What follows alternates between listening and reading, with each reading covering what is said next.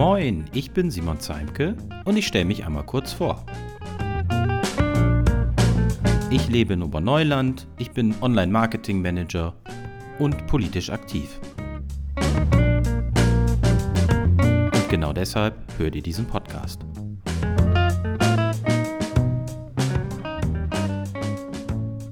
Der letzte Podcast ist schon etwas länger her. Das liegt einfach daran, dass nicht ganz so viele Sitzungen im Beirat waren. Wir hatten letzte Woche den Verkehrsausschuss. Da waren nicht so viele Themen, dass sich ein Podcast gelohnt hätte.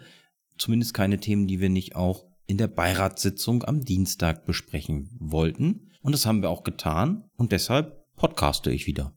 Vorab nochmal der Hinweis, wenn euch das gefällt, abonniert gerne den Podcast, schickt mir eine Nachricht über die Social-Media-Kanäle mit eurem Feedback oder per E-Mail, findet ihr alles auf der Webseite simon-zeimke.de. Aber lasst uns gleich mal einsteigen. Wie gesagt, am Dienstag hat der Beirat Oberneuland wieder per Videokonferenz getagt. Das größte Thema auf der Tagesordnung war die Oberneulander Landstraße, aber auch die Vorstellung eines neuen Mitarbeiters, Anträge zu Globalmitteln und auch die Oberneulander Grundschule war wieder Thema. Ja, wie steht es um die Oberneulander Landstraße? Die war schon mehrfach Thema bei uns hier äh, im Podcast und äh, erst recht im Beirat. Ähm, ist gewissermaßen ein leidiges Thema. Man scheint sich da im Kreis zu drehen. Denn äh, bereits 2019 haben wir als Beirat einstimmig gefordert, dass die Oberneulander Landstraße, weil sie Schulweg ist und aufgrund des Zustandes Tempo 30 wird. Das wurde bislang immer vom Verkehrsressort von Maike Schäfer abgelehnt, aber darum sollte es auf der Beiratssitzung gar nicht vorrangig gehen. Denn eigentliches äh, Themenfeld waren die Nebenanlagen, die ausgebaut werden sollen. Und für diese Punkte hatten wir zwei Gäste vom ASV dabei, Frau Thien und Herrn Erkühn. Dazu sei gesagt, dass äh, obwohl der Beirat, äh, also Matthias Kog, unser Ortsamtsleiter, die Verkehrsbehörde früh genug informiert hat äh, über die Sitzung und auch eingeladen hat, wurden die beiden Vertreter vom ASV erst kurzfristig informiert. Ähm, am Freitag vorher und am Montag vorher. Das ist äh, natürlich echt schwierig, wenn Leute uns was erzählen sollen über ein Thema. Und das ist auch nicht das erste Mal passiert und das spricht irgendwie auch Bände über die Kommunikationskultur im Verkehrsressort von Maike Schäfer. Nichtsdestotrotz hatten wir zwei kompetente Ansprechpartner vor Ort, beziehungsweise in der Videokonferenz. Frau Thien war für den Ankauf von Grundstücken da und Herr Erkühn für den Zustand der Straßen. Wie sieht das jetzt aus mit dem Ankauf von Grundstücken? Im Bebauungsplan sind Verkehrsflächen ausgewiesen und ähm, wird ein Grundstück an der Oberneulander Landstraße veräußert, dann hat die Stadt das sogenannte Vorkaufsrecht für diese Teile des Grundstücks.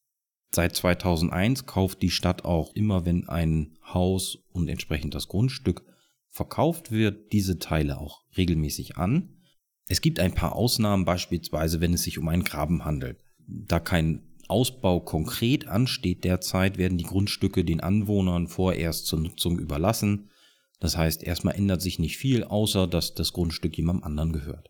Als Beirat haben wir uns schon mehrfach dafür ausgesprochen, dass wir an der Oberneulander Landstraße die Nebenanlagen schon in Teilstücken ausbauen wollen. Dazu müssten wir natürlich wissen, welche Teilstücke der Stadt bereits gehören. Diese Info konnte Frau Thien leider noch nicht mitbringen aufgrund der Kurzfristigkeit. Genauso haben wir uns immer für einen aktiven Ankauf der Verkehrsflächen eingesetzt und auch Frau Thien gefragt, ob das überhaupt möglich ist.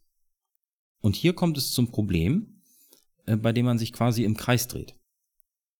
Ein Ausbau der Oberneulander Landstraße der, äh, steht derzeit nicht an und deshalb kann das ASV nicht aktiv Grundstücke ankaufen.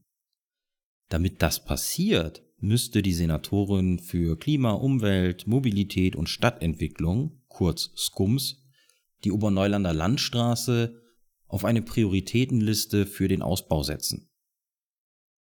Als Beirat haben wir das schon zu den Haushaltsberatungen 2020-21 gefordert. Wir haben einen Haushaltsantrag dafür gestellt. Den haben wir 2022-23 wieder in die Haushaltsberatung eingebracht. Und wie man sieht, bisher ist nicht viel passiert. Also unsere Haushaltsanträge wurden bisher immer vom Ressort abgelehnt.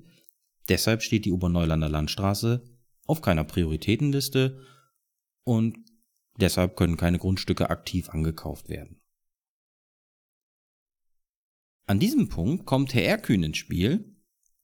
Der ist beim ASV für den Straßenunterhalt zuständig, unter anderem für Oberneuland, aber auch für Schwachhausen, Horn, Borgfeld, also ein ganz großer Brocken. Und das ASV versucht, den Zustand der Oberneulander Landstraße, Zitat, so sicher wie möglich zu halten. Es gibt wohl auch kein richtiges Konzept, äh, in dem der Straßenunterhalt zukunftsfähig geplant wird. Bedeutet im Klartext, für größere Maßnahmen zur Straßenerhaltung muss das ASV bei Skums immer wieder zusätzliche Gelder einwerben. Oder besser gesagt, darum betteln. Der Unterhalt der Oberneulander Landstraße verschlingt über Gebühr Gelder, wie Herr Erkün mitteilte. Es drohte sogar schon die vollständige Sperrung der Straße, weil bei Hermann Post in der Höhe die Busse drohten auf der Straße aufzusetzen. Äh, und hinzu kommt, dass die Oberneulander Landstraße keinen klassischen Stadtstraßenausbau hat, sondern eher eine klassische Dorfstraße ist.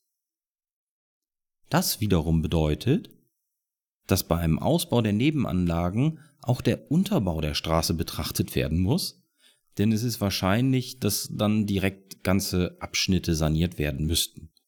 Also ganz konkret sagte Herr Erkün vom ASV, dass die Oberneulander Landstraße nicht für die heutigen Verkehre, insbesondere auch die Busse, ausgelegt ist. Spannend wird es, wenn man bedenkt, dass Gums unsere Anträge zur Einrichtung von Tempo 30 auf der Oberneulander Landstraße immer abgelehnt hat. Dabei wäre dies aus unserer Sicht und mit den Informationen aus der Beiratssitzung aufgrund der Verkehrssicherheit nicht nur möglich, sondern auch dringend geboten. Wir werden uns also im Beirat nochmals mit dem Antrag zu Tempo 30 befassen und zusätzlich werden wir Teilabschnitte zum Ausbau aus unserer Sicht priorisieren, damit wir endlich mit der Sanierung der Straße beginnen können.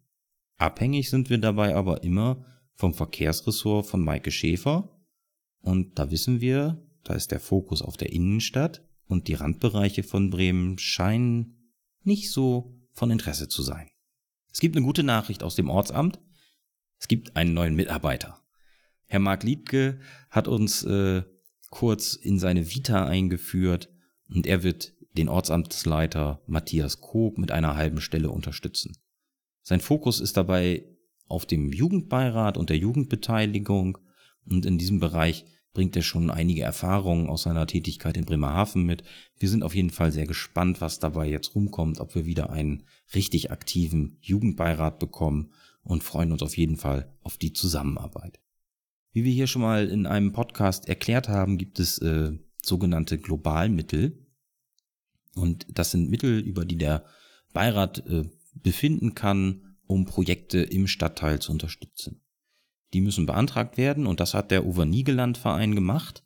Der möchte ein Tor an Heinekens Park äh, instand setzen. Das sieht wirklich nicht schön aus, ist direkt an der Oberneulander Landstraße. Das ganze Projekt kostet so grob äh, 9000 Euro. Eigenmittel bringt der Verein 5000 Euro mit und wir vom Beirat geben nochmal 4300 Euro dazu und dann kann dieses Tor instand gesetzt werden. In dem Zusammenhang hat Hans-Jürgen Lotz der Fraktionssprecher der CDU nochmal darauf hingewiesen, was der Obernigeland-Verein wirklich für Oberneuland alles umsetzt. Also der Verein kümmert sich wirklich gut um die Instandhaltung von Parks und von Parkbänken, von Wegen. Also eigentlich alles das, wofür normalerweise andere in dieser Stadt verantwortlich wären. Wir können in Oberneuland uns wirklich glücklich schätzen, dass wir einen Verein haben, der sich so um das Straßenbild und Stadtbild des Dorfes Oberneuland kümmert. Auch von mir vielen Dank für dieses Engagement. Wirklich klasse. Matthias Kog hat uns dann nochmal äh, kurz auf den Stand gebracht beim Thema äh, Grundschule Oberneuland. Die soll ja bekanntlich äh, Ganztagsschule werden und äh, ausgebaut werden. Und dort geht es voran, nachdem wir uns in der Vergangenheit durchaus heftig mit der Immobilien Bremen äh, über die Art und Weise des Ausbaus äh, gestritten haben, kann man schon sagen. Aber jetzt scheint das Projekt auf einem guten Weg zu sein. Denn es hat eine Ausschreibung gegeben und im Rahmen dieser Ausschreibung haben sich fünf Architektenbüros in einem Bietergespräch vorgestellt. Dabei ging es noch nicht konkret um den Ausbau, sondern vorerst um die Leistungsfähigkeit äh, und die Arbeitsweise der Architektenbüros, denn die müssen bestimmten Anforderungen genügen. Matthias Koch hat an diesem Gespräch teilgenommen und er hat nochmal positiv hervorgehoben, dass auch die Vorstellungen des Beirats in den Ausschreibungsunterlagen zu finden sind, insbesondere auch die zwei verschiedenen Machbarkeitsstudien, also einmal die, die der Beirat in Auftrag gegeben hat und die von Immobilien Bremen kommt. Explizit wurde in den Unterlagen auch auf die Sensibilität des Areals für Oberneuland hingewiesen, denn es ist nicht ganz ohne weiteres, was da dort geplant ist, denn die Grundschule ist natürlich ein zentraler Punkt in Oberneuland äh, neben der Kirche. Sie bildet einfach den Ortskern mit. Im Sommer wird sich Immobilien Bremen dann auf Basis eines standardisierten Verfahrens für eines der Architektenbüros entscheiden und im Anschluss gibt es eine sogenannte vertiefte Variantenprüfung. In diesem Prozess werden dann auch der Beirat und der Stadtteil beteiligt.